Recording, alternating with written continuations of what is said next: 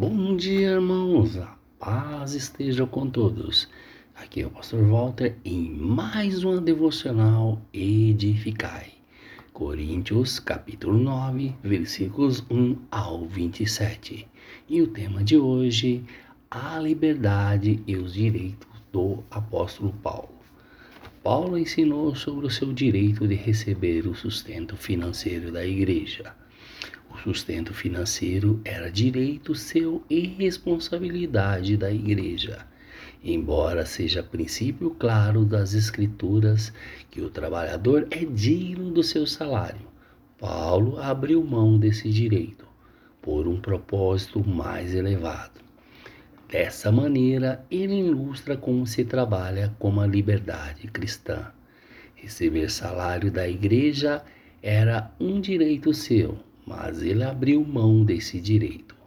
Paulo apresenta dois argumentos em defesa da sua política sobre o assunto financeiro daqueles que trabalham na obra de Deus: o direito de receber sustento da igreja e o direito de recusar esse mesmo sustento.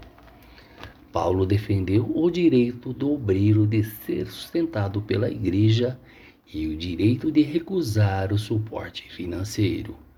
Primeiro, ele construiu a base para dizer que é direito seu, que é legal e bíblico receber o salário da igreja.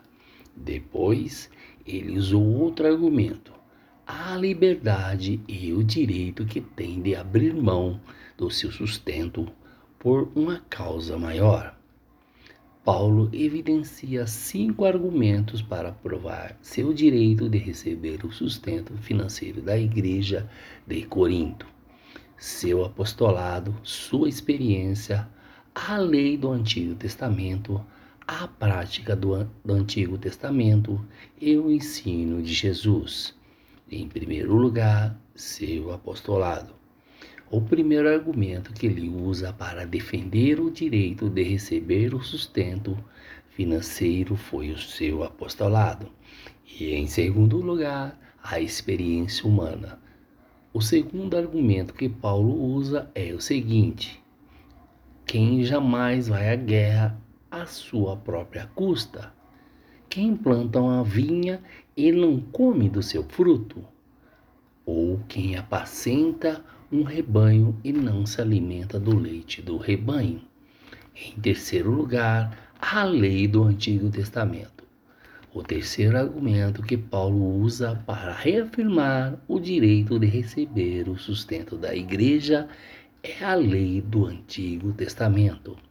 E em quarto lugar, a prática do Antigo Testamento. Paulo cita outro exemplo para legitimar o seu direito de receber sustento da igreja. O argumento agora está fundamentado na prática do Antigo Testamento. Não sabeis vós que o que prestam serviços sagrados do próprio templo se alimentam?